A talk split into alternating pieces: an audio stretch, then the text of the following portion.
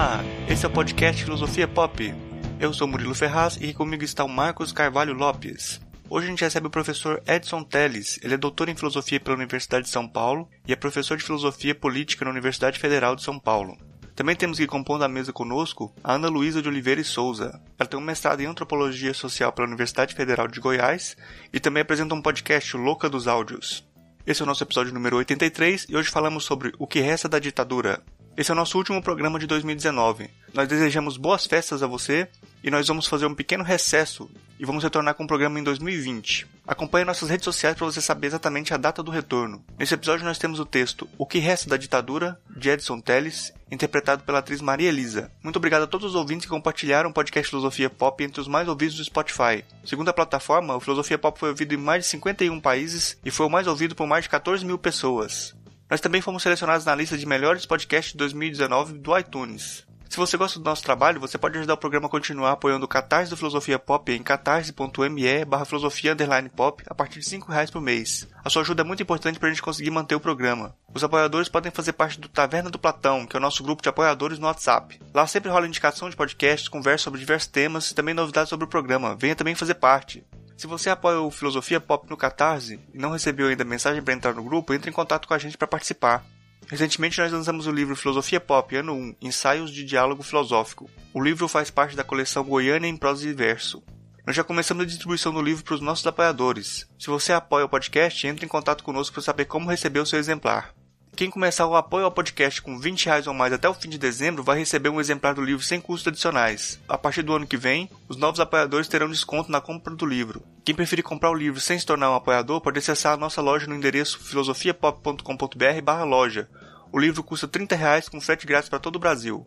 Se você quer ajudar a gente e não pode contribuir financeiramente, ajude divulgando os nossos programas, compartilhe nas redes sociais, comente nos posts para incentivar o nosso trabalho. Tudo isso ajuda a gente a continuar produzindo podcast continua sempre sendo distribuído gratuitamente em todas as plataformas. Nós agradecemos os novos apoiadores Fabiano, Jackson Júnior, João Fernando Correa, Neuzeli Martins e Victor Moraes.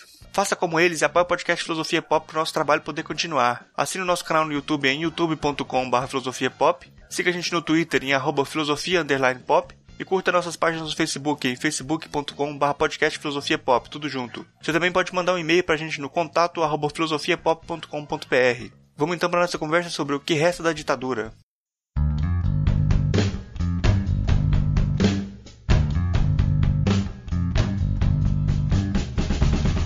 Hoje a gente recebe o professor Edson Teles. Ele é doutor em filosofia pela Universidade de São Paulo e é professor de filosofia política na Universidade Federal de São Paulo, Unifesp. Pela editora Boitempo, ele organizou, junto com o Vladimir Stafassi, a coletânea de ensaios O que Resta da Ditadura, a Exceção Brasileira, e autor também de livros como O Abismo na História, Ensaio sobre o Brasil em Tempos de Comissão da Verdade, Ação Política em Hannah Arendt e Democracia e Estado de Exceção, Transição e Memória Política no Brasil e na África do Sul. Além de contar com artigos em diversas coletâneas, e coordena também o Centro de Antropologia e Arqueologia Forense na Unifesp. É, agradeço muito aqui a presença do professor Edson. E a gente tem aqui também na mesa a Ana Luísa de Oliveira e Souza, que ela tem graduação em Publicidade e Propaganda pelo Centro Universitário de Goiás e é especialista em mídias digitais pelo Instituto de Pós-Graduação. E também ela tem mestrado em Antropologia Social pela Universidade Federal de Goiás. A Ana Luísa também tem um podcast que chama Louca dos Áudios. Confira aí o podcast dela. Ela está aqui para ajudar a gente na entrevista, para compor a mesa com a gente. É, nós vamos falar hoje sobre o que resta da ditadura. É, e é inevitável começar perguntando para o Edson quem é você? Já que essa pergunta aqui tem um sentido de ação política, algo que marca a sua trajetória e ajuda a gente a situar o seu discurso, é, o seu lugar de fala, os, pro, os problemas que te instigam a pensar. Então, quem é você? É, bom dia ou boa noite, né? Não sei que horário que vocês vão ouvir aí a gravação. Prazer estar com vocês. Então, olha, é, a partir da, do título do livro, né, o que resta da ditadura, este Quem Sou Eu está ligado a uma história de de infância lá, né? Eu sou filho de militantes políticos que fizeram oposição à ditadura e eles foram presos e, e, na época da prisão deles eu tinha quatro anos de idade, então e naquele momento nós, eu e minha irmã que tinha cinco anos, fomos presos junto com os pais e passamos um seis meses sem a companhia dos pais, né, duas semanas presos ali perto de um, de um quartel do exército, onde eles estavam sendo torturados, deixados em situações muito ruins, e depois alguns meses na casa de um tio distante, mas a revelia da família. E então eu tenho uma história lá na infância que me levou a, a ter interesse em entender é, esse momento do Brasil, que foi a passagem da ditadura para a democracia, e foi aí que eu encontrei, então, com a filosofia e na filosofia, alguns elementos que me ajudaram a, a fazer essa, essas análises, né? Isso e complementaria também que depois de adulto, né, eu passei a militar na comissão de familiares de mortos e desaparecidos políticos da ditadura Pois eu tenho um tio meu, o André Grabois, que foi morto na guerrilha do Araguaia, supostamente morto, e se encontra na condição de desaparecido até hoje. Até hoje, a democracia brasileira não esclareceu a morte dele nem o destino do corpo, caso tenha sido exatamente isso que tenha acontecido, né?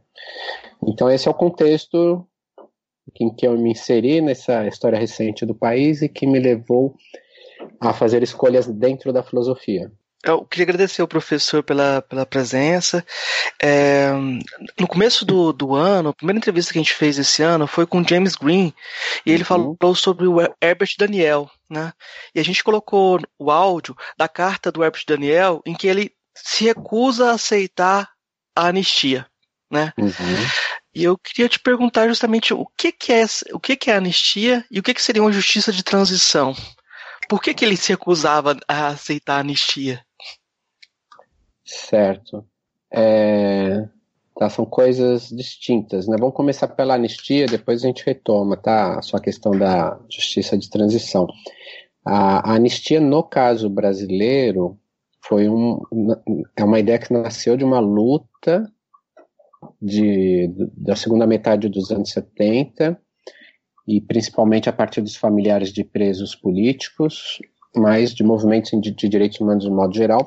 Eu poderia dizer até que foi a primeira luta a fazer uso do vocabulário de direitos humanos no Brasil em termos de, de tomar as ruas, né? Então foi uma, uma na época uma bandeira que mobilizava muita gente. A gente e a estádio de futebol, por exemplo, tinha bandeira pela anistia em relação aos presos políticos e os perseguidos da ditadura. Esse movimento obrigou a ditadura, no ano de 79, a aceitar alguma proposição da anistia. Contudo, a anistia que foi aprovada, ela não, não declarou, não deixou claro quem era o sujeito que estava sendo anistiado e, principalmente, qual era o ato a ser anistiado. Então foi uma espécie de. acabou funcionando como uma, um dispositivo de produção do esquecimento. Né? Você é, tentava superar aquele momento de violência da ditadura a partir de uma política de esquecimento e que, claro, produziu também uma política de silêncio. No caso do Herbert, a recusa dele da anistia é porque então essa anistia ela foi não muito clara, né? Ela, ela produziu essa, essa forma de, de impunidade para a democracia, mas especificamente no caso dele é porque vários presos políticos entendiam que eles não tinham cometido nenhum crime que demandasse a eles o pedido de anistia. Quer dizer, você, você dá anistia a alguém que foi condenado pela justiça. Esse é o, isso é o mecanismo jurídico da anistia, né? E, e o Ebert e outros acreditavam que eles tinham feito um ato de resistência, uma resistência civil contra um regime ilegítimo, a ditadura.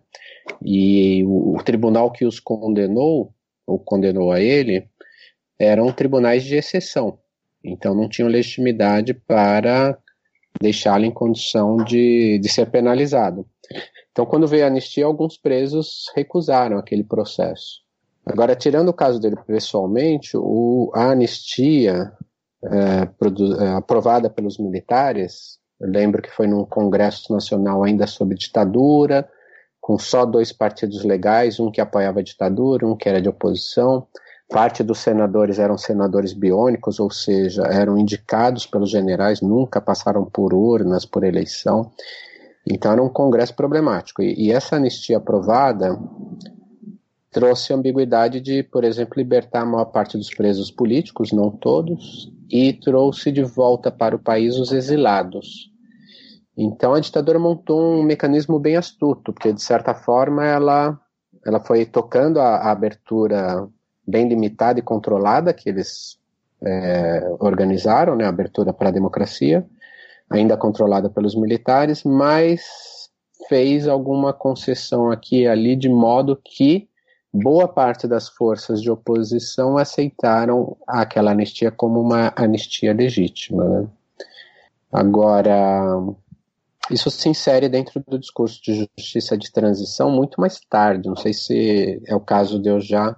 Você, não sei se eu pulo já para a justiça de transição ou vocês teriam alguma questão ainda sobre anistia. Eu acho que, que a gente seguir para a pergunta seguinte, depois a gente volta para a justiça de transição. Tá é, Edson, eu, primeiramente, queria, assim, dizer que eu estou muito feliz de, de estar aqui no, no Filosofia Pop, é, conversando com você, porque é, a minha pesquisa envolve gênero e ditadura militar, e eu, inclusive, uma das pessoas que eu entrevistei, inclusive, foi a sua tia, e uhum. a... Que joia a Crimeia Almeida.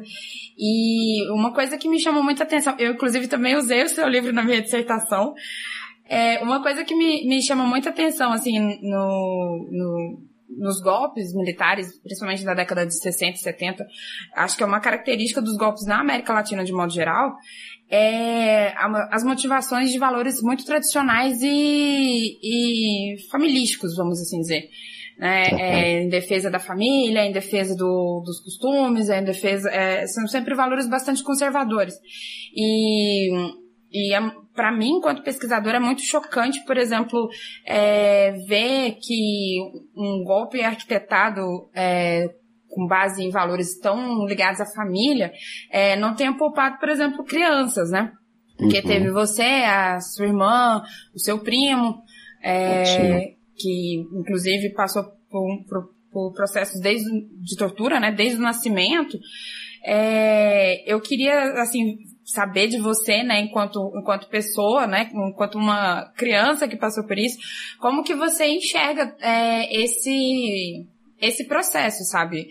Porque como que um, um, um golpe arquitetado em nome, de, né, baseado em valores tão é, familiares e que, né, deveria pelo menos é, considerar as crianças, né, como que você enxerga tudo isso, sabe?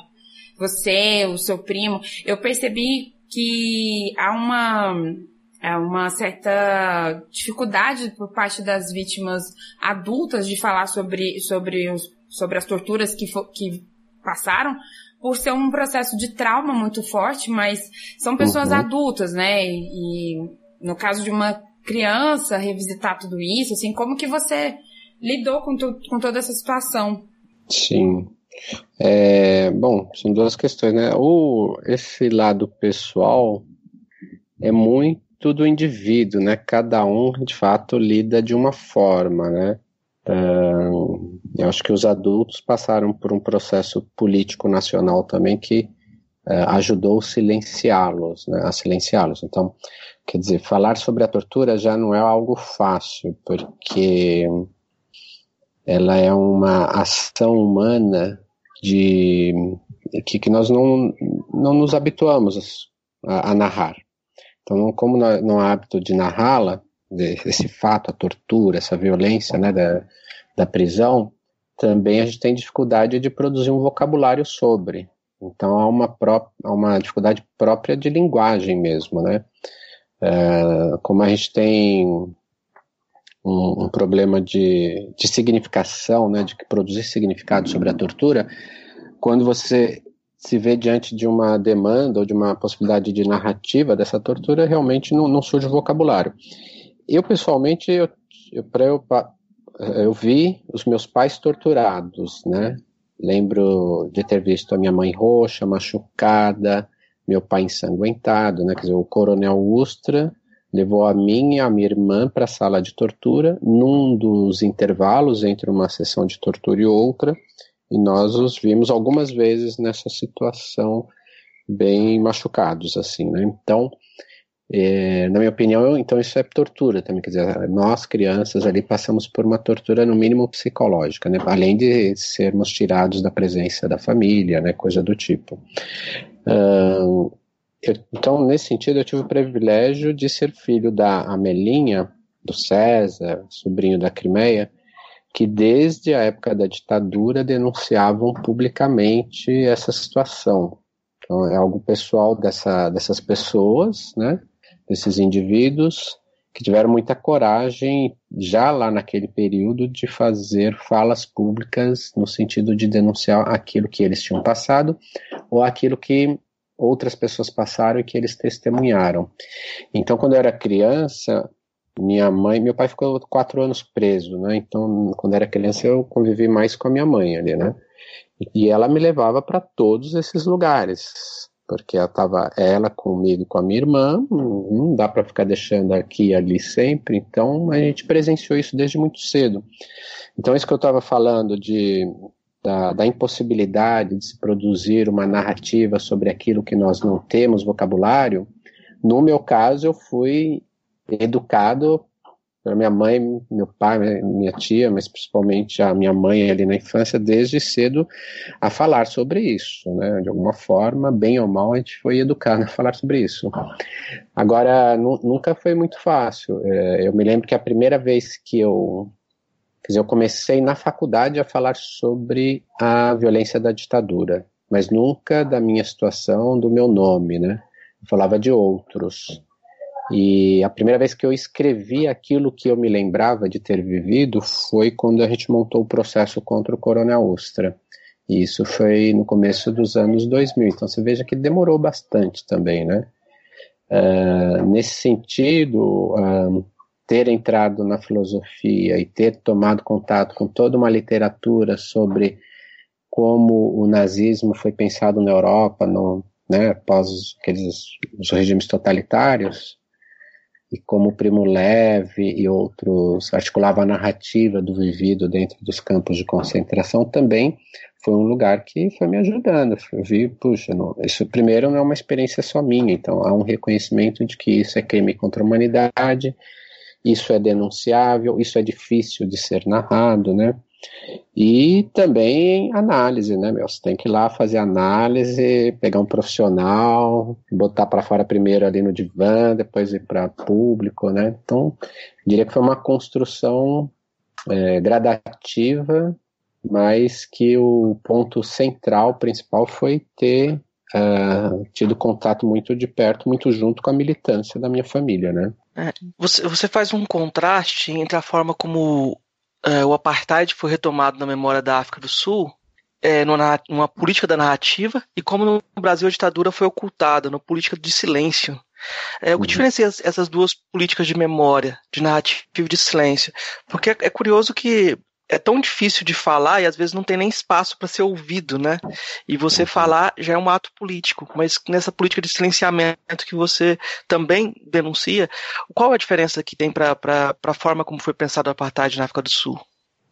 É, então foram saídas bem diferentes, né? Ah, Primeiro que o, a transição no Brasil foi algo muito controlado, né? Os militares, hoje a gente sabe através de arquivos já abertos que eles começam a elaborar o termo, a política, as estratégias de uma abertura em 19, janeiro de 74, que é na posse do Geisel, né? Logo após a posse do Geisel ali, né? Então já começam a, a elaborar estratégias de como passar o poder para os civis sem perder o poder da, dos militares das Forças Armadas na sociedade brasileira e principalmente sem que os crimes que eles cometeram pudessem ser uh, denunciados, punidos, responsabilizados. Né? Na África do Sul o processo foi bem diferente. Né? Você é, tem toda um, uma, uma, política internacional de bloqueio à África do Sul durante os anos 80, de denúncia né, do regime do apartheid. E internamente tem um líder, que é o Mandela, que, que é por várias pressões internacionais e locais, nacionais, acaba num acordo com os últimos detentores do, do governo do apartheid sendo solto e liderando uma, a grande maioria da população sul-africana contra o regime do apartheid. Então ali a, a, a, o apartheid estava completamente condenado internamente pela grande maioria da população e externamente que era até então tinha sido fundamental para a manutenção do regime. Então a situação da, da África do Sul foi uma transição mais de ruptura e a perspectiva da ruptura lançava ah, para um campo de muita violência. Quer dizer, diante do, da tamanha violência que sido, tinha sido o apartheid, a possibilidade da ruptura era de também ter uma espécie de vingança, né, uma grande contra, contra-força ali, né? E, e, e, aí eles correram atrás de uma solução que pudesse fazer a transição de ruptura, mas com menor derramamento de sangue, né?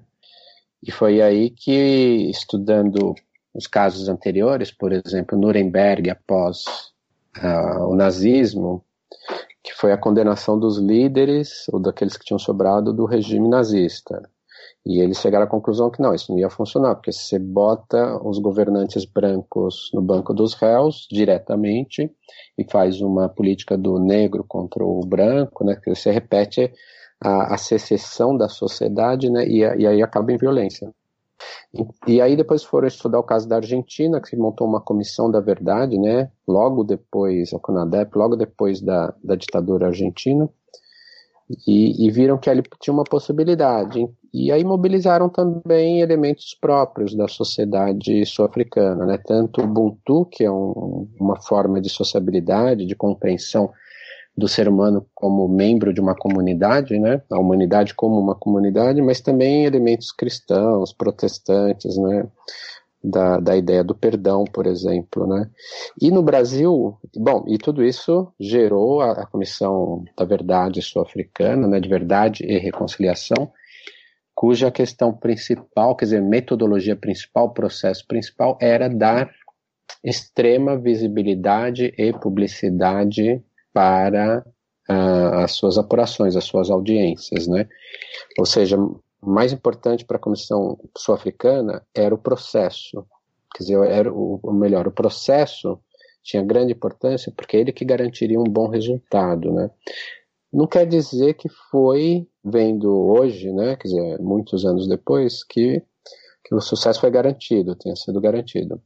Agora, o caso brasileiro, na medida que foi essa transição extremamente controlada, uma anistia limitada, um, uma volta dos civis à participação política institucional muito controlada, né? Quer dizer, você liberava só alguns partidos, só algumas forças políticas, prejudicava a organização dos estudantes, dos trabalhadores, fazia intervenção em sindicato, então essa coisa híbrida, né? Que tinha algo de corruptura, mas tinha muitos aspectos de continuidade acabaram se juntando a elementos mais históricos, né, que talvez estava ali naquela pergunta da Luísa, né, quer dizer, a gente vem de uma sociedade extremamente racista, patriarcal, né, cuja estrutura fundamentalmente racista e patriarcal. Então todo, todo esse caldo, né, esse lugar conservador, tradicional brasileiro se juntou na hora de produzir uh, o fim da ditadura e, e o início da democracia. E aí a escolha das novas forças civis que entraram nos governos a partir dos pactos da transição, quer dizer, um dos pactos principais era os crimes da ditadura não poderiam ser apurados, né? É, adotar o silêncio. E então se produziu um consenso para a construção da nova democracia, um consenso institucional pactuado bem longe das praças públicas, e tudo que estivesse fora do consenso seria silenciado. E, e um desses silêncios produzidos foi sobre esse passado de violência da ditadura, né? É, essa, muita gente fala que essa abordagem que foi tida na anistia de, de, de ter esse, é, esse esquecimento dos crimes cometidos pelo Estado é, seria até seria até uma coisa assim, pelo, do ponto de vista jurídico, contraditório, né? Porque seria o Estado anistiando a si mesmo, né? Tem uma continuidade ali do Estado. E assim, Só que parece que não tem uma, não, tem uma perspectiva, pelo menos no curto prazo, de que isso seja revisto, né? Parece que tem uma posição mesmo no, no Supremo, assim, de que, de que é assim mesmo, que foi decidido, mesmo que, seja, mesmo que tenha sido decidido bem apertada ali a decisão, né, na, no Congresso, de, de que, de que vai continuar assim, parece, no, pelo menos no curto prazo. É, você acha que essa, essa, essa forma que foi feita, essa transição, contribui para a gente, para esse tipo de narrativa que está sendo reescrita hoje por esses grupos que estão no poder? Sim, é, quer dizer, a, na medida em que a gente não apurou a situação de um Estado violento né, na, durante a ditadura, é, mais do que isso, a gente é, manteve, né, a gente deu continuidade para aquela estrutura autoritária e para as estratégias de violência do Estado brasileiro. Isso quer dizer que, que é, em democracia o Estado brasileiro continuou promovendo a morte destes restos, né, destes que não participavam da, da normalidade do, dos pactos da, da nova democracia. Uh, e, e, com a anistia, a gente instituiu que a violência do Estado era passível de não ser punida. Isso criou uma cultura de violência a partir do Estado e, mais do que isso, de aceitação ou de é, compreensão de, de impossibilidade de transformação por parte da sociedade. Quer dizer, criou um limite na sociedade a partir da não apuração de, de, destas violências. Então, você veja, hoje a gente tem um governo cujo ministro da Justiça propõe uh, o excludente de ilicitude, né, num projeto enviado ao Congresso Nacional. O que, que é o excludente de ilicitude? É o mesmo mecanismo da anistia aos torturadores da ditadura.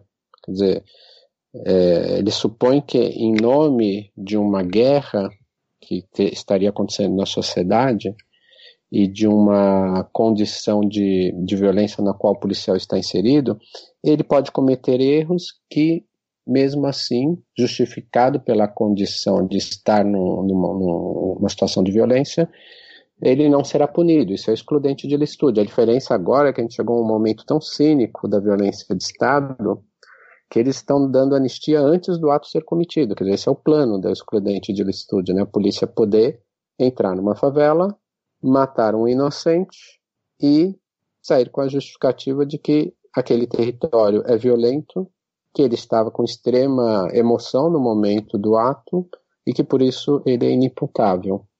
Então isso cria, eu estou citando um exemplo da agora, né, porque você perguntou sobre como isso justifica é, esse tipo de discurso neste governo, né? Então tem, tem uma estratégia de continuidade entre ditadura e democracia que foi a manutenção na subjetividade do brasileiro da existência de um inimigo habitando cá entre nós. Quer dizer, qualquer um de nós pode ser inimigo e qualquer um que está ao nosso lado pode ser o inimigo também.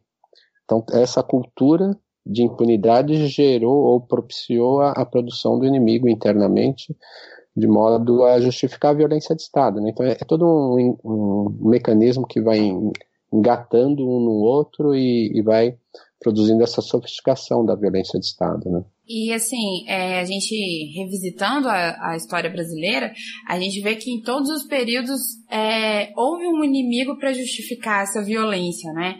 É, da, da época da colonização até os dias atuais, sempre tem um inimigo a ser combatido para justificar as violências do Estado, né? Um dos, dos é, entrevistados da minha pesquisa é, ele chegou a, a dizer que a tortura ela desceu nas caravelas e que ela, ela é uma, uma prática, é, uma prática, ele usou o termo institucionalizada, mas eu, é, eu entendo como uma prática que o Estado é, tem desde, desde o começo da história, né? Porque ele, ele falou, olha, se você olhar na, no começo, os índios foram torturados, depois os africanos escravizados, é, e, e vai, vai passando os períodos, a gente sempre tem um grupo de, de, de pessoas sendo é, vítima da violência do Estado. Né? Hoje, é, o que me, me, chama um pouco a atenção nesse período atual é a volta de um inimigo que nunca, nunca esteve presente nem na época, é, nem na, na, na época da, do golpe de 64, que é o, o comunismo, né? O Brasil uhum. nunca teve chances reais de se tornar um país comunista e, e ver esse, esse discurso de combate ao comunismo é, em pleno 2018, 2019 é, é um pouco é um pouco assustador, mas eu acho que também reflete o quão o quão carente o Brasil é de uma justiça de transição, porque é, esse inimigo, os inimigos é, sempre tem uma justificativa e às vezes os inimigos se repetem, né? É, esse discurso, por exemplo, de combate à corrupção, ele, a gente, se a gente pegar períodos, por exemplo, do Império, a gente vai ver que houve alguns, alguns movimentos na época do Império que também já falavam desse combate à corrupção que a gente vê hoje como uma justificativa para o ministro da Justiça falar essas coisas e para pessoas é, se promoverem como é, cidadãos de bem, né, é, para combater essa corrupção que a gente já nem sabe mais em que pé que está para ser combatida dessa maneira, né? Sim.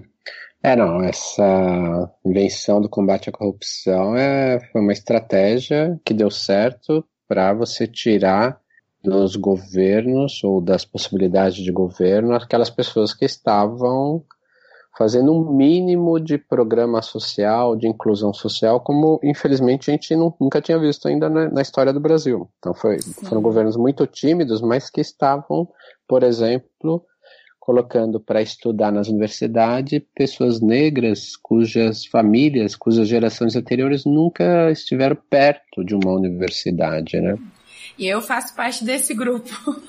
faz parte desse grupo, né? Então, eu fico feliz que, que a gente esteja aqui conversando, porque isso é fruto de uma conquista de lutas, porque esse governo que fez a cota, os governos anteriores que fizeram a cota ou que fizeram a expansão universitária, eles souberam dar ouvido para lutas de movimentos negros e outros movimentos que já, por, por uma educação popular que já existiam, né? Então, o que a gente teve foi uma possibilidade de ter alguma escuta nesses anos recentes, né? E isso incomodou demais, né? Essa elite aí não, não podia viver isso, né? Eu estou lá na universidade pública e eu vejo aonde que isso incomoda. Não é a presença só do corpo, que isso em si para eles já é terrível, mas é porque isso produz uma transformação epistemológica dizer, o conhecimento que passa a circular na universidade, ele se torna mais plural. Dizer, na minha área, por exemplo, a gente deixa de ter uma filosofia somente eurocêntrica ou de origem eurocêntrica. Você passa a ser obrigado, se você quer realmente pensar os problemas contemporâneos, inapelavelmente a passar pela discussão da questão racial. E quem, tá, quem tem levado isso para dentro da universidade são os alunos. Quer dizer, são essas pessoas que tiveram acesso à universidade recentemente que suas famílias nunca tinham tido antes. E isso está no, no centro da manutenção da estrutura de violência, quer dizer, a história, essa história, né, parte da história, porque é o seguinte, uh, de fato a tortura existe desde que o primeiro europeu pisou aqui neste território hoje chamado de Brasil. Mas a ditadura fez da tortura, quer dizer, ela, ela institucionalizou é, um regime de subjetivação, um regime de subjetivação dentro do Estado como nunca antes. Por quê? Porque ela criou, ou ela institucionalizou o que foi chamado de doutrina de segurança nacional que de, é, estabelecia que uma das principais missões do Estado era eliminar um suposto inimigo, que é isso que você falou. Em algum momento foram os comunistas e aquilo que agre, ag, supostamente agredia a família. A gente não pode esquecer que esse fator família foi mobilizado e hoje tem sido mobilizado de volta porque ele, essa é uma das principais instituições de manutenção desse regime de subjetivação patriarcalista, masculino, heteronormativo, ou seja, que elimina as possibilidades de, das diferenças aparecerem, das pluralidades de corpos e de formas de amar ou formas de se relacionar aparecerem. Então, é, ela, ela é, um, é um mecanismo, é, a família é um mecanismo muito útil nesses processos de, de violência do Estado, né, ou da violência na sociedade. A doutrina de segurança nacional, ela instituiu uma política institucional de produção do inimigo. Quer dizer, veja, não é, não é que o inimigo estava lá, mas você produz uma violência tal que você passa, que você faz com que a sociedade passe a acreditar que de fato tem um inimigo. É, é o inverso do que aparentemente se apresenta, né? Então, é, é isso que a ditadura inovou em relação a essa história de violência contra esses corpos matáveis da sociedade brasileira, ou dessa história da sociedade brasileira. E na transição da ditadura para a democracia houve uma astúcia muito grande, que como todo aparato repressivo do Estado, sofisticado em relação ao que existia antes de 64, muito mais militarizado, é, produziu em torno da ideia de inimigo, para que não fosse desmontado, tinha que eleger um novo inimigo na democracia. E qual foi o eleito? O velho inimigo, que é o preto pobre da periferia. Então, a gente teve no fim da ditadura uma grave crise política, isso gera uma grave desigualdade, um mega desemprego e o surgimento, quer dizer, a, a explosão de um de uma série de conflitos sociais, inclusive conflitos sociais que implicavam em violência urbana. Numa situação de extrema desigualdade, isso acontece. E qual foi a escolha, então, da nascente democracia? Foi produzir uma segurança pública discursivamente humanizada, que propunha uma reforma das instituições de segurança para torná-las democráticas no lugar das antigas formas autoritárias que estas mesmas instituições operavam. Então, com a, a, a transição de um inimigo político para um inimigo de violência urbana, a partir de uma matriz colonial, porque não foi nada inventado, foi só uma sofisticação de um velho inimigo, né? Uh, se conseguiu manter uma estrutura, e mais do que isso, sob o discurso da humanização, se sofisticou estru essa estrutura. Vou dar um exemplo. A gente tinha um, um, certo nível de encarceramento no Brasil. Obviamente que nós sabemos que é a população negra que estava encarcerada. Uh, qual foi a política da democracia após a Constituição de 88? Foi, principalmente depois do, do massacre do Carandiru em 92, foi deixar de investir nesses grandes presídios, sob a justificativa de que a prisão deveria ser humanizada, e explodiu na, a construção de presídios para todo lado, presídios me, menores, mas em grande quantidade, aumentando o número de vagas para pessoas presas em, em, exponencialmente. E somaram a isso, quer dizer, você não tinha mais a guerra contra o comunismo, a democracia escolheu, a partir de uma política global cujo centro era nos Estados Unidos, uma política de guerra às drogas. E aí você teve, então, primeiro, a primeira grande explosão do, do encarceramento, né? o começo do encarceramento em massa no Brasil, que é quando você justamente então humaniza os presídios. A nossa segunda explosão do encarceramento é 2006, quando você cria uma lei de tráfico em que tem o usuário e o traficante, só que perante o juiz a gente repetiu a mesma matriz colonial. O, o usuário é o branco e o traficante é o negro pobre da periferia, né? Então, é, há, uma, há uma junção, há uma ligação histórica né, com esse processo brasileiro que vem desde lá, de fato, da chegada dos portugueses, né, da, da época da metrópole, da colônia, da escravidão, do etnocídio, mas esse processo não foi interrompido pelos últimos 30, 35 anos de democratização.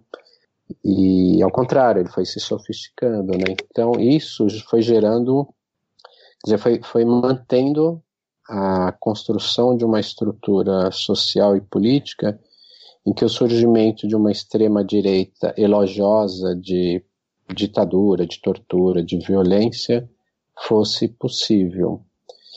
E se você me permite, eu, eu faria um outro comentário sobre justiça de transição de fato, esse, essa é uma política que é, os movimentos de direitos humanos, o próprio Estado democrático, e não só no Brasil, mas em outros lugares, achou por bem adotar. Mas eu faria uma crítica a essa política. Ela, ela nasce a partir dessa experiência sul-africana, fundamentalmente, não só, né, mas fundamentalmente, e a ideia central dela é a de que a justiça ganha uma qualificação, a questão da transição, né, ela passa a ser uma justiça de transição, devido ao fato de que elementos do regime anterior, violento, permanecem ou de alguma forma ainda restam na estrutura nascente da democracia. Então veja, eu vejo aí dois problemas. O primeiro é que esta política de justiça de transição ela, ela, prevê a negociação da justiça em última instância, porque o ponto básico dela é há um elemento autoritário na democracia e isso nos obriga a tratar com algum cuidado os processos de penalização, responsabilização, ruptura e reparação. Então, essas são questões fundamentais para a justiça de transição, mas desde que vista com o cuidado de que há um elemento autoritário presente.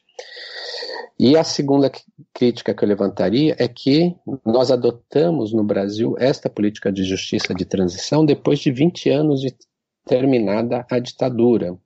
Ou seja, em que supostamente a gente já teria uma democracia consolidada. Então, me parece que não era mais o caso de se adotar uma política de negociação do que é a transição, do que é a política de memória, do que é a política de reparação, do que é a política de verdade. Ali, é, eu acho que foi onde a gente pecou em democracia, era o momento de denunciar gravemente o que foi a ditadura e mais o que isso. A democracia tinha que ter gritado, olha, uh, o Estado continua matando as pessoas. Então, eu vou dar um exemplo. Em maio de 2006, o Estado de São Paulo, via seus agentes de segurança e esquadrões da morte, sob uma um alegado conflito do Estado contra o crime organizado, matou mais de 500 pessoas na Grande São Paulo e Baixada Santista em apenas uma semana. Talvez tenha sido o maior genocídio da história contemporânea do Brasil. A gente está falando de 2006, pleno regime democrático, né?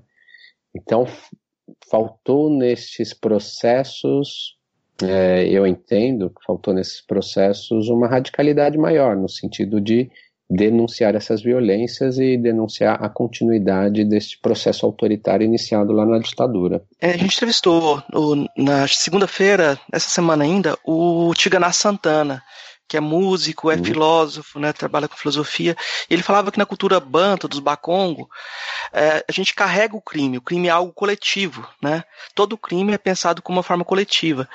E na África do Sul eles usaram essa perspectiva do Ubuntu para criar uma, uma narrativa é, para produzir a ideia de reconciliação, até traduzindo mesmo Ubuntu por reconciliação, né? É, uhum. Então, tem um plano de, de, de, perspectiva de subjetividade que é uma subjetividade mais coletiva, né? E parece que esse não é o caso do Brasil. Pelo contrário, pelo que você disse e pelo que a gente tem como história, aqui no Brasil sempre há essa divisão entre nós e os outros, né? É, sempre a gente constrói um, um eles diferente, né?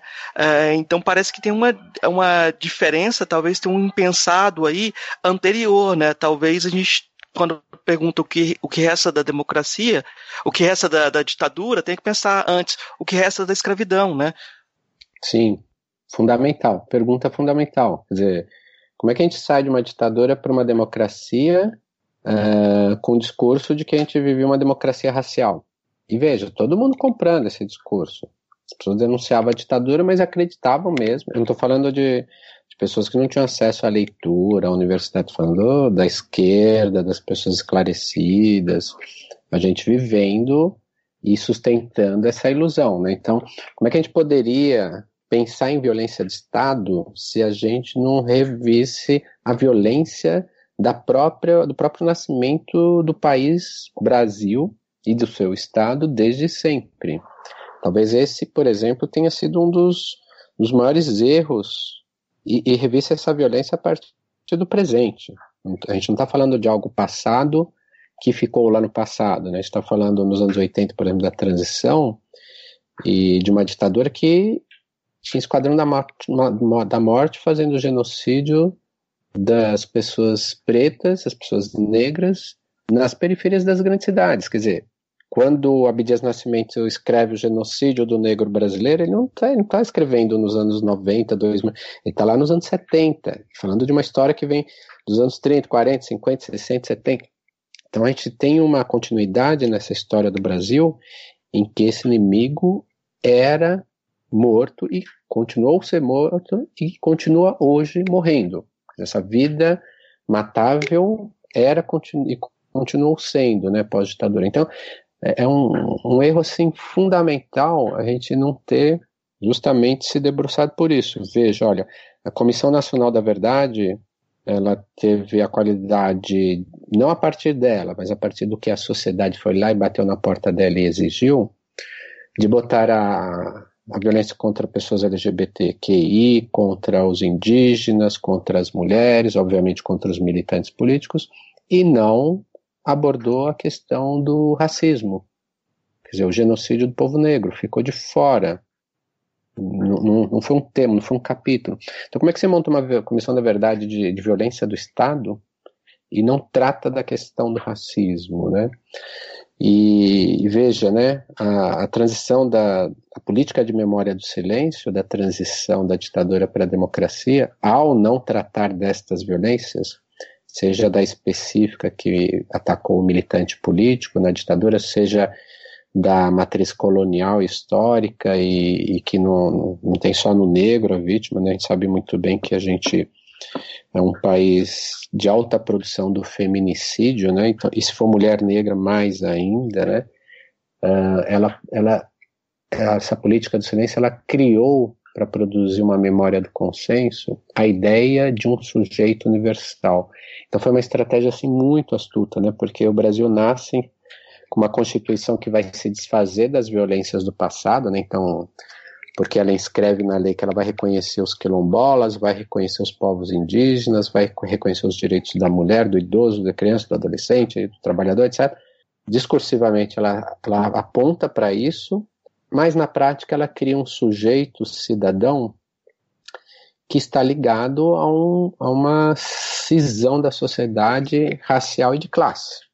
Então, aquele que tem acesso ao vocabulário, ao linguajar, ao instrumental e, ao advogado, que, ou seja, que pode eh, fazer uso da lei, ele vai ser tratado de um jeito. Então, o sujeito criado, o sujeito da democracia criado nesse processo é um sujeito universal. E por que universal? Porque aquele que, que como diria o Fanon, né, o François Fanon, que se olhar no espelho e se sentir um dessemelhante, um outro, alguém que, que deve algo para chegar próximo daquele que é o universal, vai ser um destes corpos descartáveis, né? Quer dizer, se ele for negro ou se ele for mulher negra, mais ainda, mas pode ser ora o usuário do, da, da, da do, do, bairro onde tem o pessoal que usa crack, ora pode ser uma pessoa trans, ora pode ser um, um militante de movimentos de luta por moradia, ora pode ser um estudante universitário X. Então, a, a estrutura que você citou na sua pergunta foi fundamental, quer dizer, sempre foi e continua sendo no processo de transição da ditadura para a democracia, a produção do nós e outros.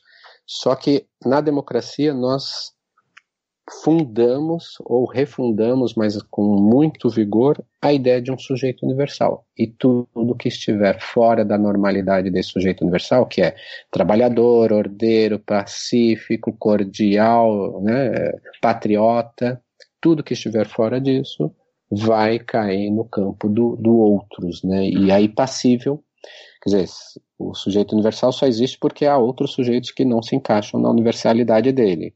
E para este que está fora do universal, ou seja, aparenta uma anomalia, uma patologia, é autorizada a violência. Então, é, esse, é funda esse, esse, regime de subjetivação é fundamental para a violência do Estado. Né? E parece que é, essa divisão com o outro, ela é tão já é, entranhada que ela não precisa nem ser explicitada no discurso, assim, de uma forma, quer dizer, quando o governador do Rio fala que vai que tem que dar tiro na cabecinha, ele não uhum. precisa explicitar para quem que é, porque todo mundo já sabe que não vai ser nas vivendas da Barra, vai ser na, nas comunidades, né? Todo mundo sabe onde que vai ser feito isso, não precisa nem falar.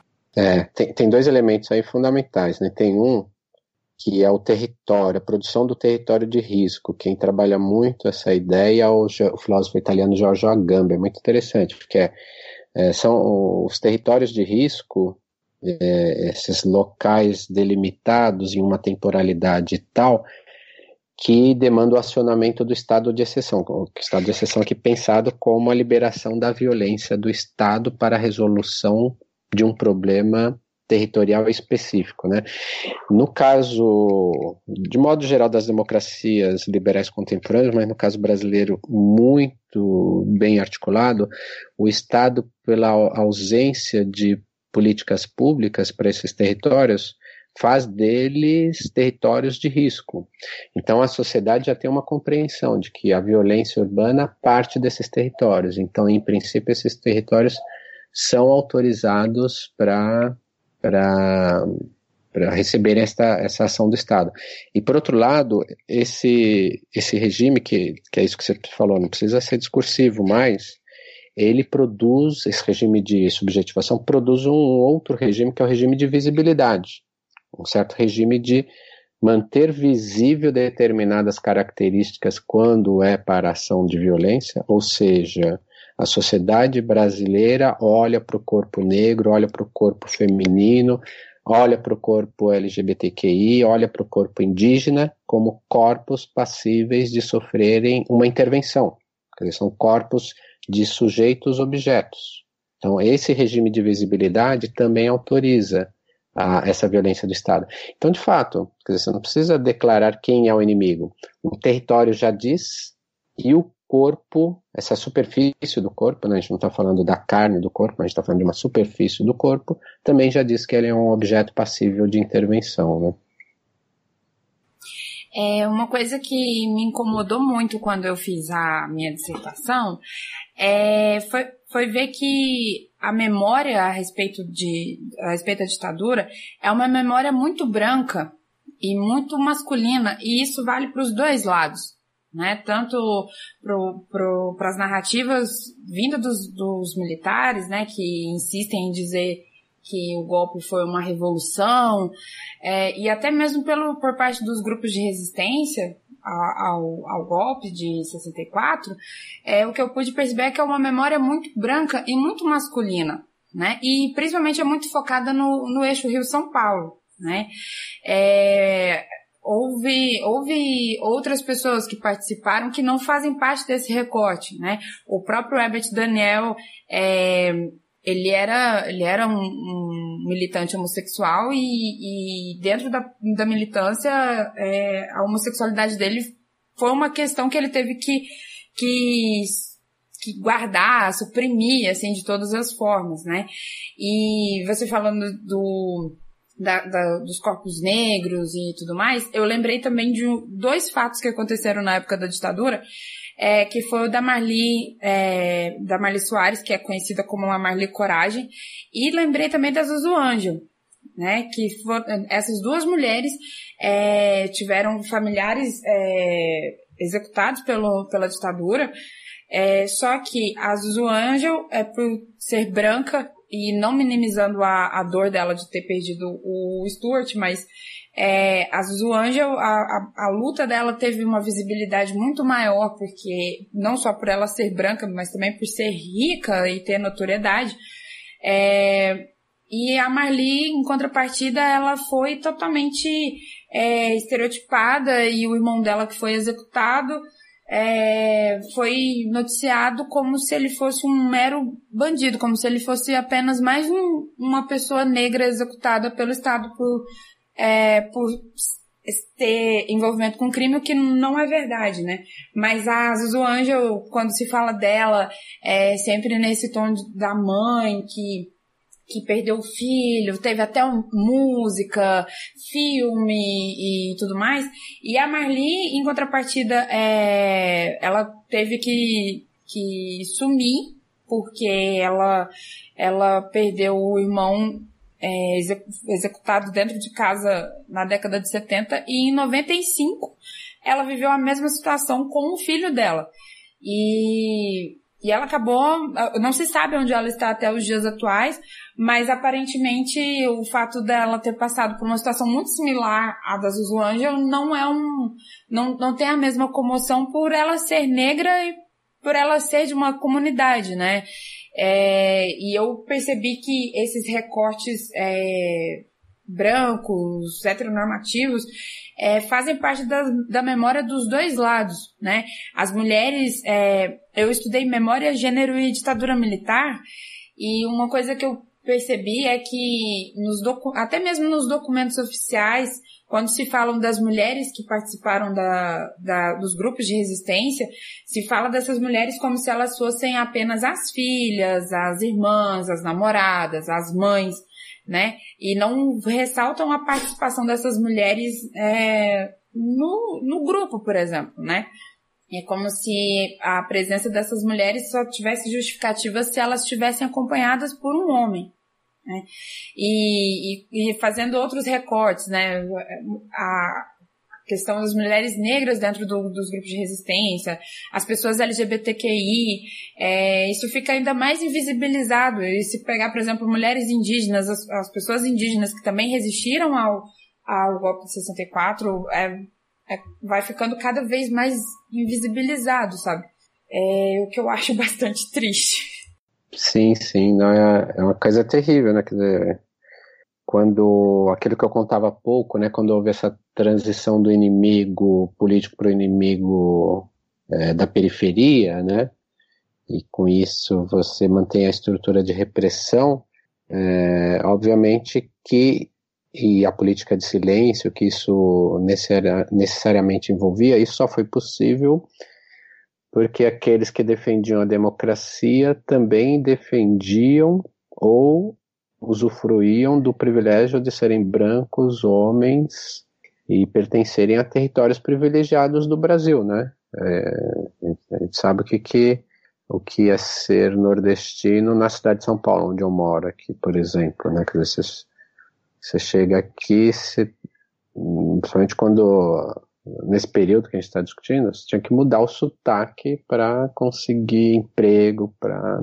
conseguir circular em determinados ambientes, né?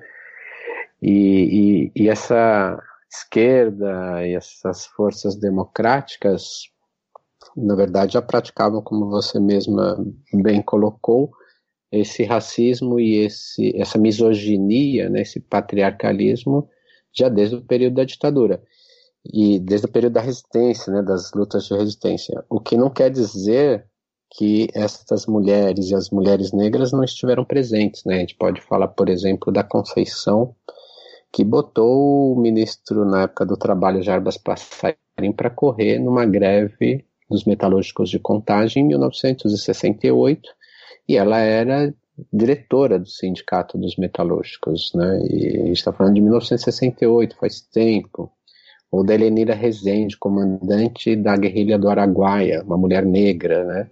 Só que essas pessoas ficam, a sua história não é contada, né? Então é, é, a gente chega até o momento de hoje, né? Você citou aí o termo lugar de fala, né?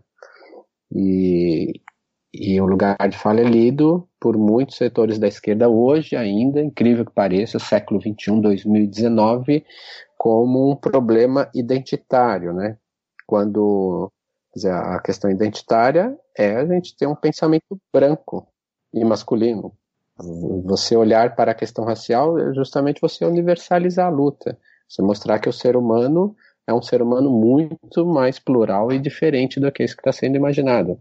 Então, acredito que aí a, esta tentativa de diminuir ou desqualificar uma determinada luta a partir do signo identitário é um grande erro de visão do, do que é o Brasil, né, do que é a sociedade brasileira, eu diria até mais, que é essa sociedade global contemporânea, né, e eu acrescentaria na sua narrativa aí, né, sobre as mulheres, dois elementos. O primeiro é que, além delas sofrerem mais na militância política, elas sofreram mais na tortura porque elas foram muito mais vítimas da violência sexual como método de tortura, né?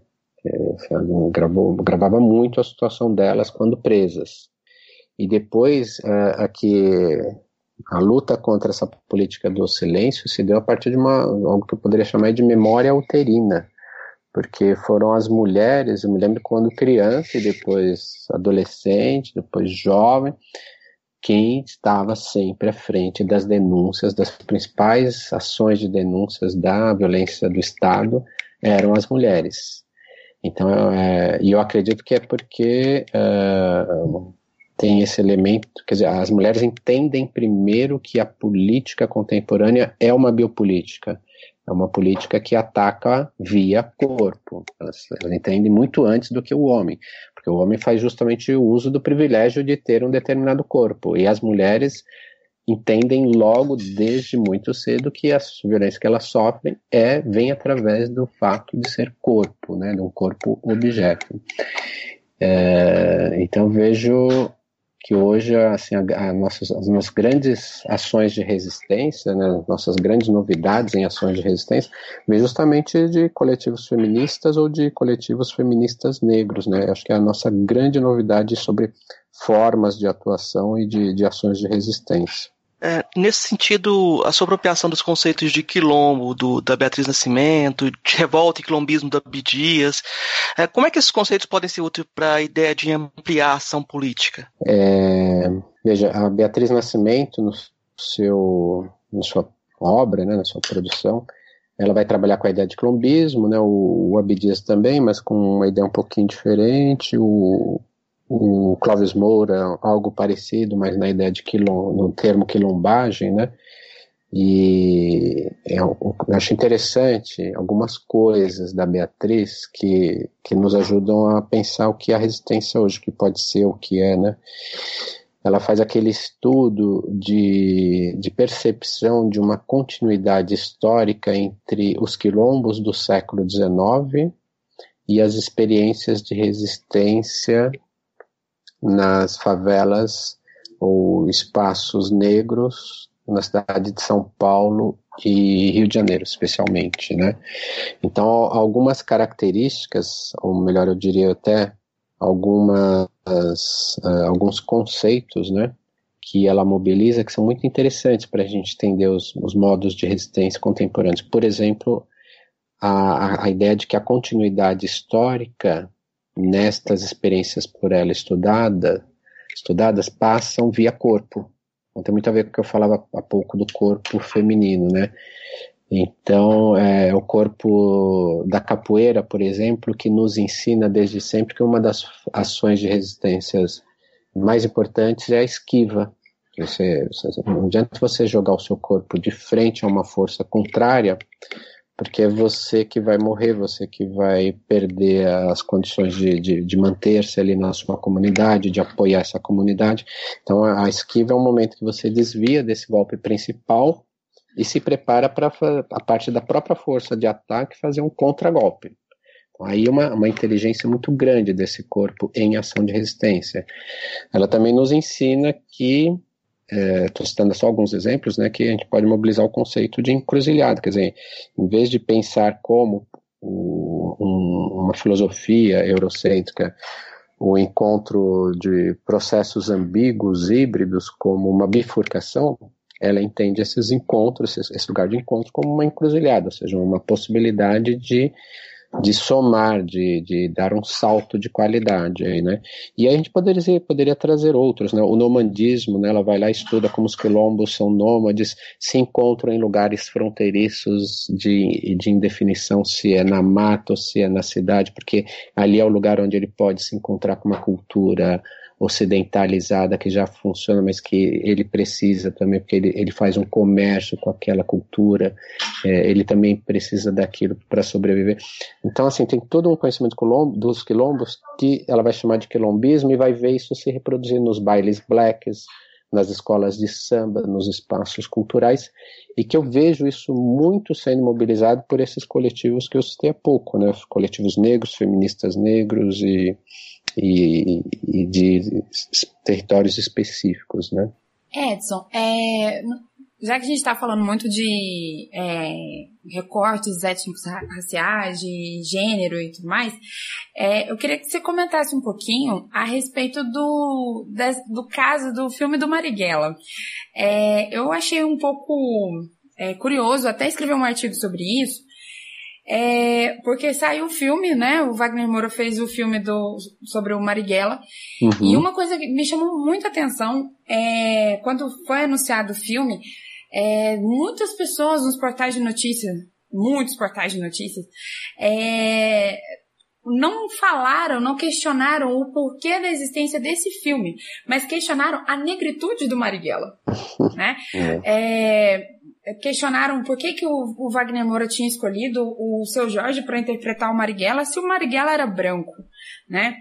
Você falou mais cedo a respeito da, da democracia racial, né? Que esteve muito presente é, também durante a ditadura. Não por acaso o Marighella teve o seu, o, a sua certidão de óbito emitida como se ele fosse um homem branco. É, mas eu, eu, achei muito curioso, assim, como é, pensando nessas pessoas que resistiram à, ditadura, como até mesmo depois da morte delas, né, já que completou 50 anos da, da execução do Marighella, como que mesmo depois da morte dessas pessoas, é, elas, não, elas não podem ser é, negras, elas não podem ser LGBTQI, elas não podem ser mulheres, é, mas esse caso do Marighella me chamou muita atenção porque é, muitas pessoas é, falaram, não, mas ele não, ele não é negro, ele é branco. É, olha só, o cara chama Marighella. Como que uma pessoa preta vai chamar Marighella? É, então, assim, é, eu, eu, eu, fico me perguntando se, se essa ausência de justiça de transição e essa, essa fraca política de memória que a gente tem no Brasil, se isso também corrobora para que é, é, as minorias elas não tenham o seu espaço respeitado na, na, na resistência, né?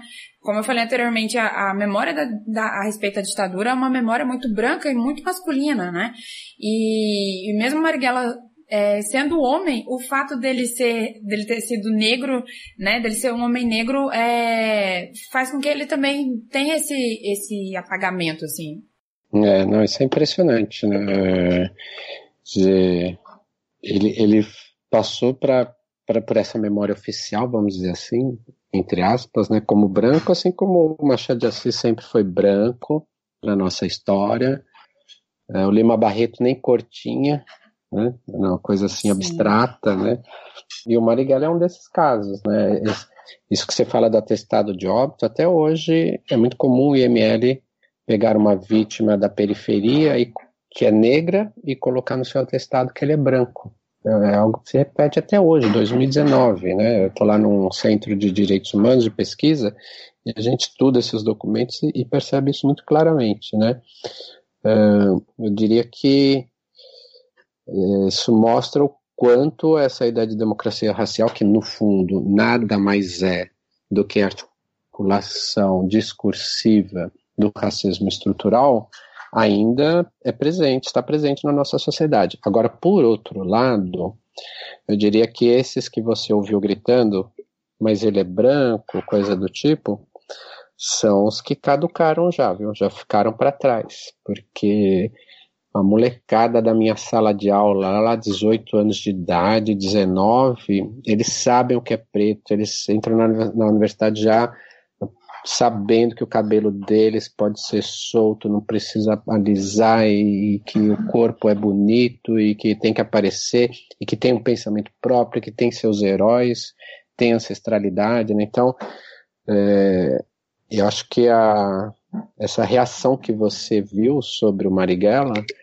vem dessa esquerda branca que ainda está na, no século XX dela mas tem toda uma movimentação política no Brasil muito interessante para a qual esse tipo de discurso realmente já não faz efeito algum. Tem toda uma galera assim, que é isso, você pode vir com esse governo autoritário que vivemos hoje, que não vai modificar o fato de que a gente está em meio a uma dessubjetivação do racismo nos corpos negros, jovens, impressionante. Eu acho que é o grande acontecimento aí que a gente está vivendo, né?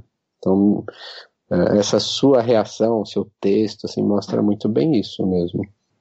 É, Edson, é, para mim que fiz filosofia, chama atenção é, a forma como você articula a filosofia com engajamento prático. Uhum. É, a militância política, algo que na academia geralmente é desqualificado. É, se uma pessoa negra estuda racismo, logo vão falar é militante. É, eu, na minha época de graduação, tinha um colega que queria estudar sexualidade em Foucault, o pessoal falou, não, isso, isso não é filosofia, né? É, uhum. E vão colocar sempre a pessoa, não, militante, é, o mesmo aconteceu com o feminismo, com questões de gênero, etc. Para você, a, a filosofia precisa desse engajamento, precisa dessa militância? Olha, é, eu acho que sem esse. É, a militância tem toda uma marcação é, específica, né? mas vamos dizer assim, sem esse engajamento no mundo, a filosofia é um discurso morto, é um discurso vazio. É, mais do que isso, se a gente não se engajar nas experimentações, isso hoje mais do que 200 anos atrás, quer dizer, eu estou falando isso porque a gente está num contexto de transformação da condição humana profunda. A gente vive uma revolução tecnológica que não dá mais para ser humano sem ser ao mesmo tempo máquina. Eu não sou sem o meu smartphone. As câmeras de vigilância estão aí fazendo a identificação facial minha, assim como essa câmerazinha que está aqui na minha frente, que eu desliguei no Skype, mas ela está funcionando. Então, no, no mundo mega transformação hoje, a filosofia é a grande, uma das grandes ferramentas para a gente poder entender a condição humana e aprender a lidar com este novo mundo. Então, não, não engajar a filosofia no mundo, é, não, não entender a filosofia como uma experimentação do que se vive, é, além de, de, de, produzir um pensamento morto, na minha opinião, é, incorre num erro até mais grave, que é, é produzir o epistemicídio. Dizer, Há uma série, no mundo de hoje, com essa revolução tecnológica uh, e com as formas de organização novas, como essas do que eu citava do quilombismo, por exemplo, uh, boa parte dos, dos novos conhecimentos ou de conhecimentos relevantes não se produz mais dentro da universidade. Então, se, a, se uma área disciplinar como a filosofia continuar acreditando do ponto de, a partir de um olhar colonizado, que o pensamento abstrato, conceitual, só se produz lá fora e que aqui a gente deve ficar reproduzindo essa história, nós estamos produzindo um epistemicídio de todos esses saberes que estão sendo produzidos. Então, uma das maiores filósofas do século XX no Brasil é Beatriz Nascimento, que soube, por exemplo, mobilizar o conceito de nomadismo muito eh, distante de, de, de, qualquer leitura de Deleuze, que vai mobilizar o conceito de nomadismo na mesma época que ela, com outra configuração, eurocêntrica, etc. Mas está ali, está se fazendo essa mega produção. Então não dá para a gente virar as costas para esse mundo que está acontecendo aí. Estou citando um exemplo é, muito concreto de uma situação política social brasileira. Mas a gente pode pensar no governo via algoritmos que está acontecendo aí, que está mudando completamente a, forma como nós produzimos, ou, ou, como se é produzido o desejo em nós, que, que a filosofia pode produzir grandes ferramentas, pode nos oferecer grandes ferramentas para refletir. Então, é, somado, né, as duas questões. Uma, história da filosofia pensar a filosofia no Brasil somente pela história da filosofia, veja, não é descartá-la, mas somente por uma prática da história da filosofia, é repetir a matriz colonial. E, e, e segundo, uh, o mundo contemporâneo produz saberes também fora dos muros da, que cercam as universidades. Então, não levar isso em conta também é tornar o pensamento acadêmico estéreo. Né? Então, esses dois elementos hoje para se pensar, ensinar, estudar, pesquisar em filosofia me parecem questões metodológicas e epistemológicas fundamentais. Eu vou fazer uma pergunta sobre o título de uma palestra que você deu na, na França, que era Existe democracia no Brasil? Hoje, é, uhum. qual que é essa resposta que, que você, depois de tudo que a gente falou aqui, como que você uhum. responde essa eh, pergunta? É, essa foi uma pergunta elaborada pelos próprios franceses, né, que estavam muito curiosos para entender o governo Bolsonaro.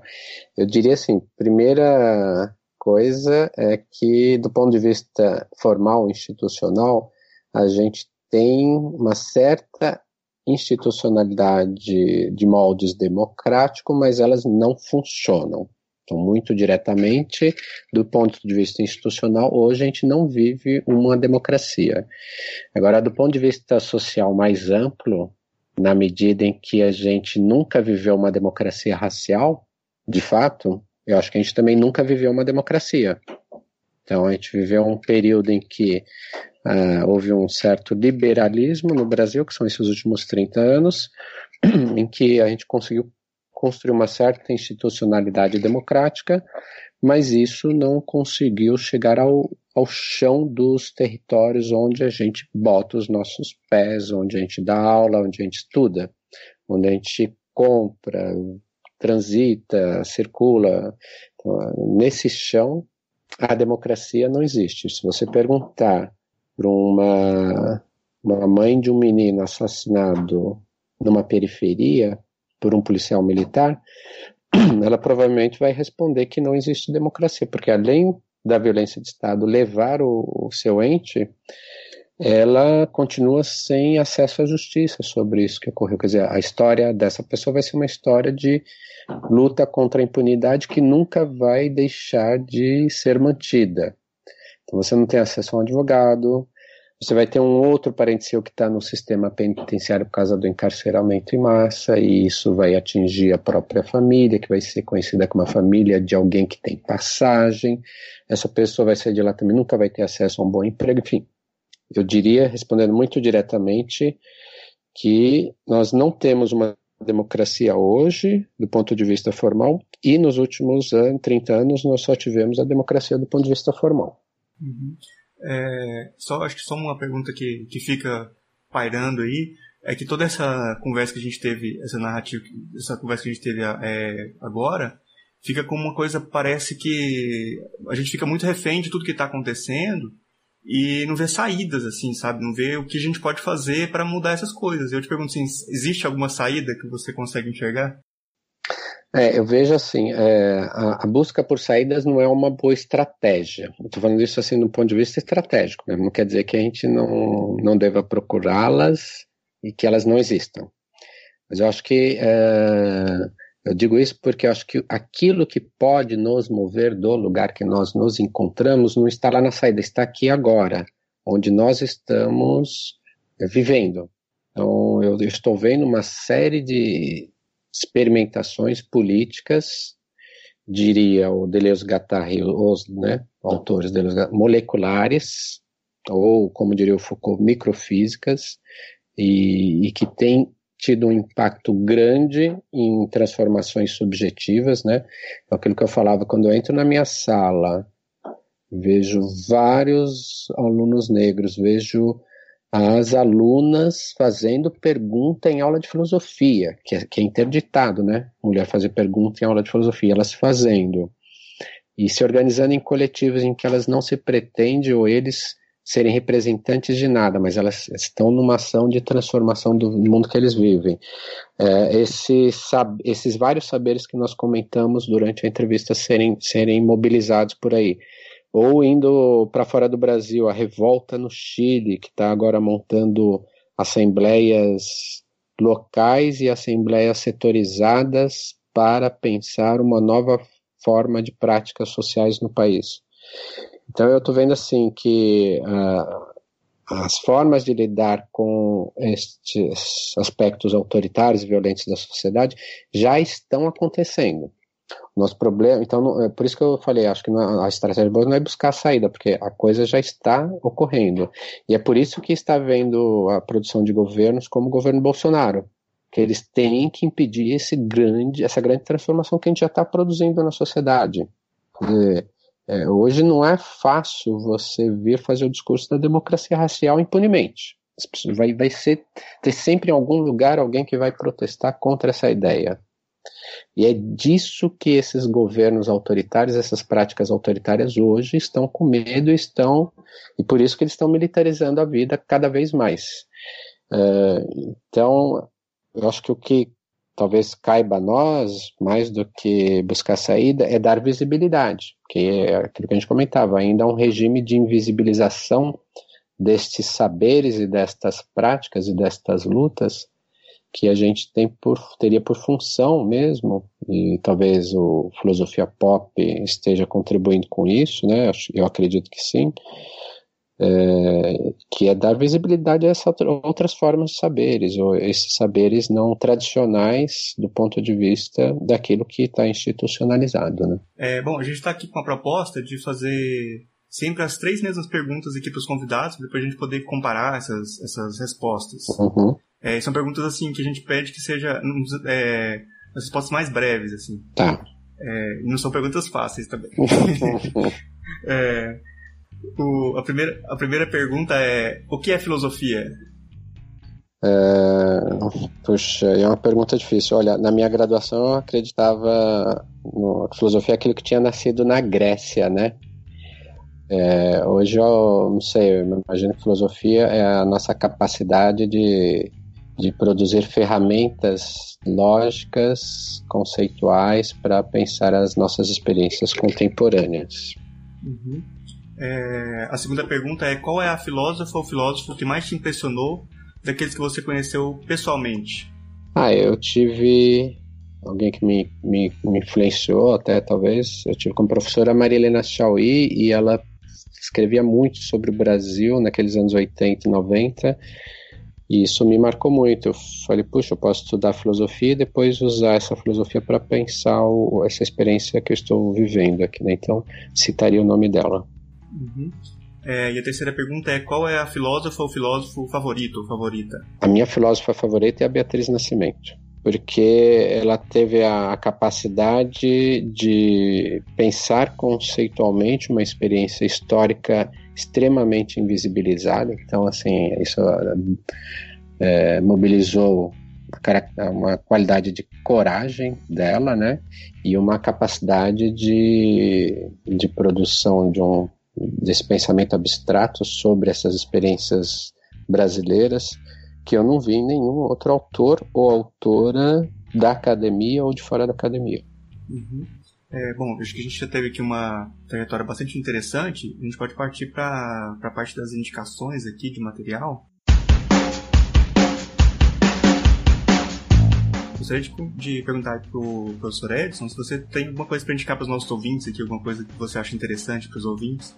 Hum, sim, bom, eu um pouco seguindo essa terceira resposta aí, né, da Beatriz Nascimento, eu vivamente recomendo as pessoas assistirem um documentário dela que se chama Ori, O-R-I, é Ori, em que durante uma hora e meia ela, por ser de uma tradição oral, vai apresentando o seu pensamento filosófico e de forma muito poética, assim, e ao mesmo tempo profunda, né? Isso que eu apresentei um pouco do pensamento dela aqui. Ori faz uma síntese desse pensamento. Então, recomendo Ori. Ele, ele deve estar aberto no YouTube, enfim. E tem um livro que eu acabei de ler. Eu tive lá na França, justamente encontrei, conheci lá o pessoal, os imigrantes, grupo de, imigra de mulheres imigrantes portuguesas e cabo-verdianas e tem um livro que se chama O Canto da Moreia, de Luísa Semedo. A Luísa é uma cabo-verdiana e ela conta uma através do, desse romance que são que é formado por dez contos a história da sociedade portuguesa no pós-ditadura Salazar. Então ela mostra justamente via uma, um texto literário muito bonito, muito bem construído, como que essas estruturas autoritárias vão se mantendo justamente em cima daquilo que a gente estava pensando na entrevista de hoje, na produção do inimigo, que no caso desta sociedade ela aponta na figura do imigrante africano desses territórios portugueses de ultramar. Então é o Canto da Moreia de Luísa Semedo. É... Ana Luísa, você trouxe alguma coisa para indicar para os nossos ouvintes? Então, é, eu trouxe algumas coisas. É, eu trouxe dois documentários. É o documentário 500, que é um documentário que fala sobre a luta das, das abuelas de maio, né, que são as mulheres, as avós na Argentina que estão até hoje atrás dos, dos netos que foram sequestrados e, e trocados nas ditaduras do Cone Sul, né, Brasil, Argentina e Chile. É, chama 500 porque são 500 crianças que, que, que estão desaparecidas, que estão em outros locais.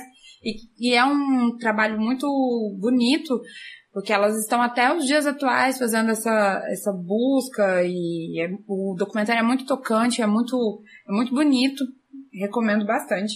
É, o outro documentário que eu queria indicar também é o Que Bom Te Ver Viva, que é um documentário é, que traz o depoimento de, de, mulheres que participaram dos grupos de resistência ao golpe de 64, incluindo a Crimeia Almeida. É, o ano que meus pais saíram de férias, que é um filme do Cal Hamburger, que também é muito delicado e muito, muito tocante também sobre, sobre a, a questão do golpe. É um filme que tem uma narrativa, é, uma narrativa como se fosse uma criança contando como foi a, a ditadura, tem um olhar muito infantil e ele é muito. Quando eu assisti, eu me, emocionei bastante. E quem estiver em São Paulo, ou quem for, for a São Paulo, é, não deixe de visitar o Memorial da Resistência. É, aqui, aqui no Brasil, infelizmente, por conta dessa, dessa política de memória que ainda é muito fraca e muito, muito é, refém né, do, de todo esse processo que a gente vive, a gente tem poucos pontos de memória, né, poucos pontos em que é, está claro que o Brasil passou por um processo de ditadura, de tortura, de desaparecimentos forçados e de toda uma série de violações de direitos humanos. É, em um desses locais é o Memorial da Resistência. Então, quem puder ir, vá, né, para conhecer esse lugar e para revisitar essa história que, por mais dolorosa que seja, ela não pode ser esquecida. É, Marcos, você trouxe alguma coisa para indicar para os nossos ouvintes? Eu trouxe é, um, dois livros de um autor que a gente já trabalhou com aqui, já conversou com ele, é o Luiz Eduardo Soares, que é um filósofo, sempre eu chamo ele de filósofo para destacar a área. Ele tem um romance chamado Experimento de Avelar, que é bem interessante, que mostra uh, o processo de, de, de, transição dele, de um militante uh, de esquerda uh, buscando o sublime para alguém que vai, engajar, vai se engajar praticamente, né? Tem um romance dessa transição, e ele lançou um livro agora, recente, chama O Brasil e Seu Duplo. E esse livro dialoga bem com a conversa que a gente está tendo hoje. Né? É. Ele fala da construção do eles. Eu, o Luiz Eduardo é um cara que pensa o Brasil, a gente está sempre indicando ele. Ele é uma referência para mim. Né? É, e eu vou indicar um livro, um romance, é, não é bem um romance, é um relato é o, do Luiz Roberto Salinas Fortes. O livro chama Retrato Calado. É, eu vi uma, um, um artigo do professor Edson Telles sobre esse livro e fiquei muito curioso para ir atrás desse livro. Não tenho Sim. ele em mãos, mas uhum. eu acho que é uma, uma fonte potente para dialogar com o que a gente está falando aqui hoje. É, e, é, por último, é. sobre o livro Retrato Calado, se eu comentar alguma coisinha, só porque eu não, eu não li, eu estou indicando porque eu vi no seu artigo. Sim, é um livro o, o Luiz Roberto Salinas Forte foi um professor de filosofia do Departamento de Filosofia da USP e ele ele, ele, faz, ele ajudava os militantes políticos escondendo documentos ou recebendo na sua casa alguns militantes. E por isso ele foi preso pela ditadura, torturado. Isso produziu nele um profundo silêncio. E Retrato Calado é o texto em que ele escreve sobre aquilo que ele nunca conseguiu falar. E, então é um livro de memória assim muito profundo, que ele usa muito de filosofia e meio diferente do que nós costumamos conhecer sobre memória da ditadura no país. É, bom, é, a gente está chegando aqui no final do programa e eu vou abrir aqui para considerações finais aqui. Primeiro eu vou abrir aqui para Ana Luísa falar que ela é a primeira vez que vem aqui no nosso programa para você poder divulgar o seu trabalho, poder falar é, algumas coisas que você quiser aí. Bom, é, primeiramente, obrigada, Murilo e ao Marcos pelo convite.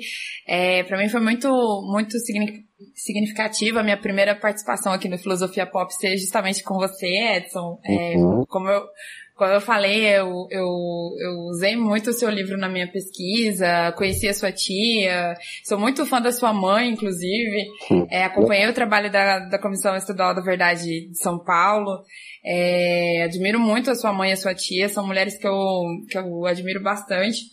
É, e, enfim, eu, o que eu queria deixar aqui de consideração final é que é, que esse, eu espero que esse episódio ele, ele sirva pelo menos para que as pessoas possam abrir um pouco os olhos é, e que essa naturalização da violência é, seja, seja algo que a gente consiga brecar de alguma forma, porque é muito doloroso, é muito triste a gente viver num país que a violência seja vista como algo tão normal, né, tão como um instrumento de justiça, quando na verdade não é. Ah, claro, eu tenho um podcast, é, mas não é um podcast é, voltado para debater filosofia, mas eu discuto assuntos contemporâneos e discuto tudo. Chama Louca dos Áudios. Ele está disponível nas plataformas digitais, no Spotify, inclusive. É, quem quiser ouvir lá depois, é L-O K dos áudios, louca dos áudios, tá certo? Muito obrigada a todo mundo e até mais. É, Bom, é, é, queria agradecer muito aqui a presença do professor Edson Teles. Foi uma conversa maravilhosa, que eu acho que aprendi muito, acho que foi muito legal. E também abrir aqui o um espaço para você, para considerações finais aqui, para você divulgar qualquer coisa que você quiser divulgar, é, reclamar da gente também se quiser, é falar o que você quiser aqui, um espaço aberto para você aqui no final do programa. Eu queria agradecer muito o Marcos e o Murilo e parabenizar pelo Filosofia Pop, que eu já tinha ouvido, o, os meus alunos que me recomendaram, não, não, não cheguei sozinho, ou seja, o pessoal lá da graduação da Unifesp ouve, e da pós também, eles ouvem vocês, então parabéns pelo trabalho.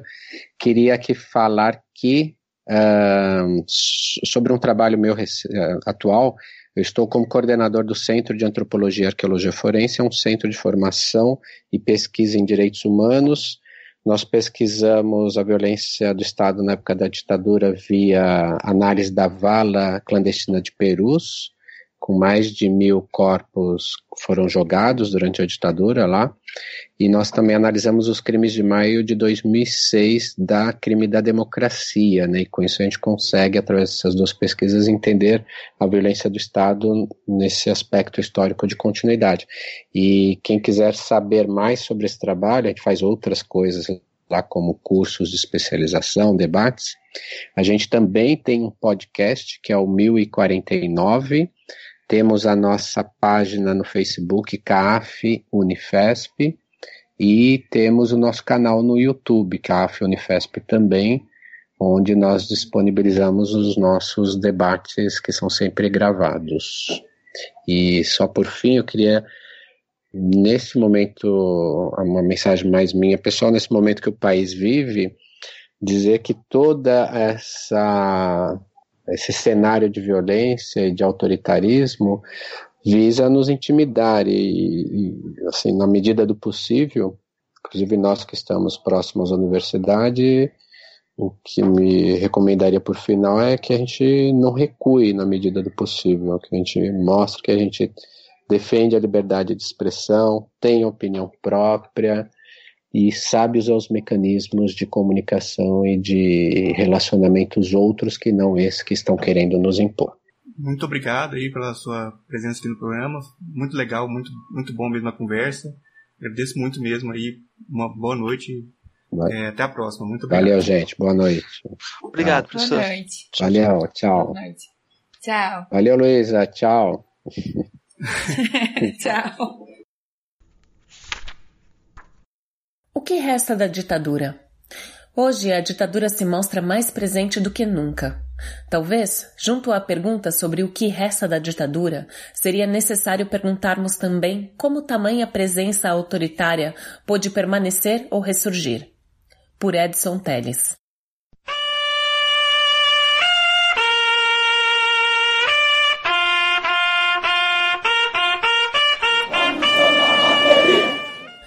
Houve momentos no pós-ditadura em que dizíamos que o resto era o entulho autoritário. leis, instituições e, inclusive, indivíduos produzidos pelo regime comandado pelos militares. Eram casos, por exemplo, da Lei de Segurança Nacional, da Política Militar e do José Sarney.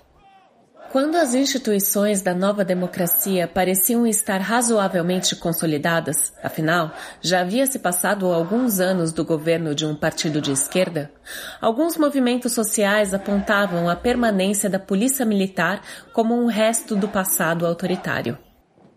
Junto com os trabalhos da Comissão Nacional da Verdade, surgiram as primeiras expressões públicas em favor de uma intervenção militar para muitos, os porta-vozes desse discurso pareciam uma louca minoria oriunda diretamente dos anos 60 e 70.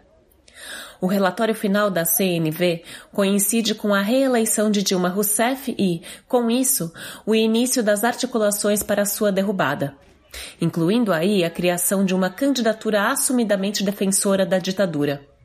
À época, o capitão candidato era incapaz de almejar resultados eleitorais significantes. Com o impeachment da presidenta em 2016, se elabora o discurso de que vivíamos sob um golpe, suscitando fantasmas de 1964. E com todas as dificuldades de conjuntura e de ação política para sustentar essa afirmação. Afinal, não havia tanques nas ruas. Nenhum fuzil foi apontado para políticos contrário à derrubada de Dilma. O próprio Congresso Nacional aprovara a deposição da mandatária eleita nas urnas. Ainda mais, o principal partido de esquerda, praticamente enxotado do governo pelos mesmos que tinham a ele se aliado nos mandatos anteriores, mantinha participação no processo institucional subsequente. É incrível como os acontecimentos históricos e a política não pedem passagem para existirem. Irrompem, emergem, desaparecem, misturam-se.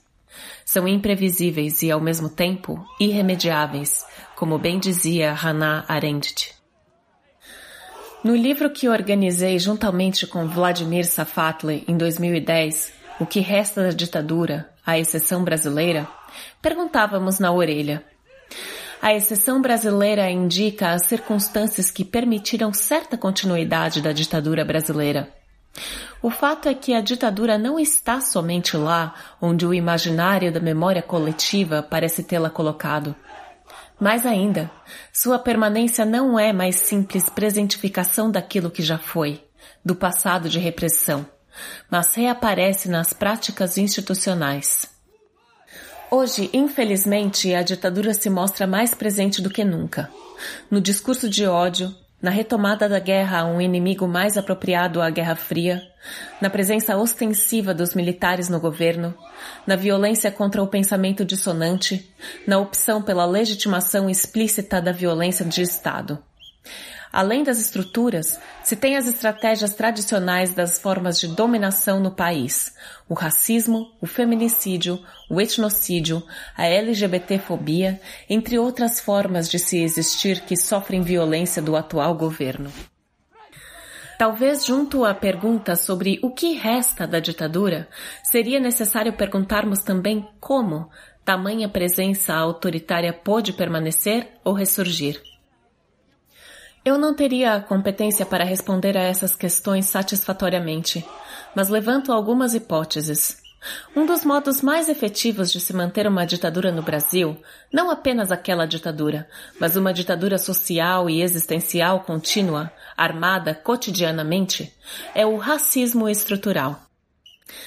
Na disputa das narrativas sobre o governo dos militares, a produção do inimigo subversivo, vermelho, contrário à família e aos corretos costumes da parte civilizada da sociedade, foi gradativamente perdendo o espaço discursivo, sendo inclusive condenada como impróprio a uma democracia. Contudo, permaneceu na forma de estruturas e estratégias autoritárias na transição da doutrina de segurança nacional dos militares para a segurança pública da democracia. O preso político foi substituído pelo preso comum, mas sem a qualificação do sujeito ético opositor ao regime autoritário.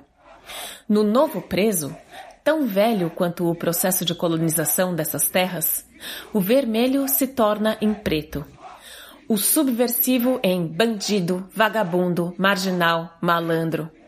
A civilização e o caráter inapropriado dos novos sujeitos, fora de ordem, se expressam nos indivíduos criados somente pela mãe e ou avó.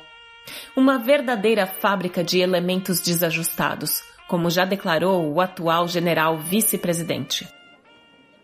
O que é difícil de se aceitar e concordar, até mesmo de acreditar, é que o Estado de Direito pós-ditadura manteve e sofisticou sob os olhos as práticas e as leis da democracia todo um aparato repressivo fundamentado no ódio. As estratégias contra o inimigo radical valem igualmente para as outras vidas descartáveis. A cada duas horas, uma mulher é vítima de feminicídio no país. Vivemos no território nacional que mais mata pessoas trans no mundo.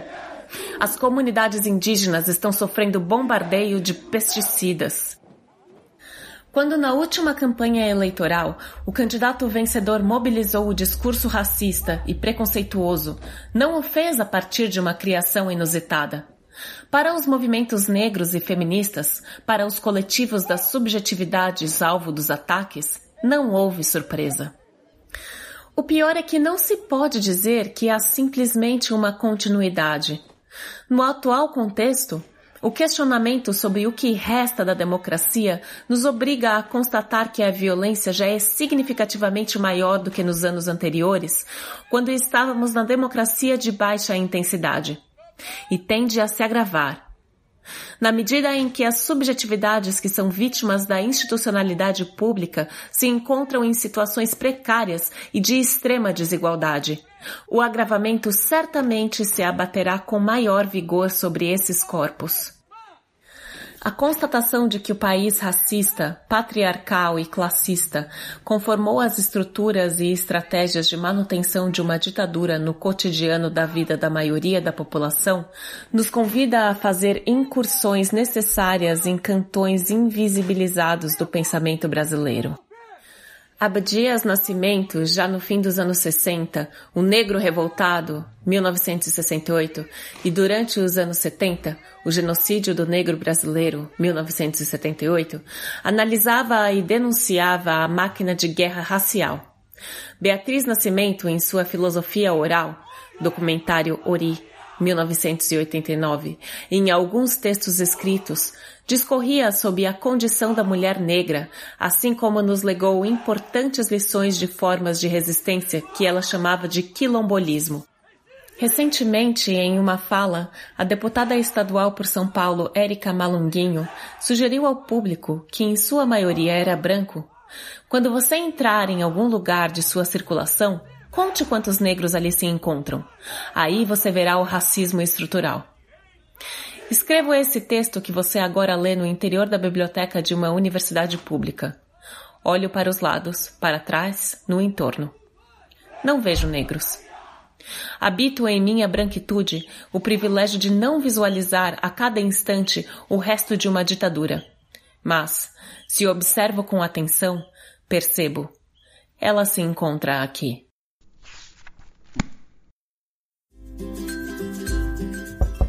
Ei, gostou do nosso episódio? Apoie a gente lá no Catarse, é só 5 reais por mês, o preço de um cafezinho. Ajuda a gente a continuar divulgando a filosofia no Brasil. catarse.me barra filosofia underline pop.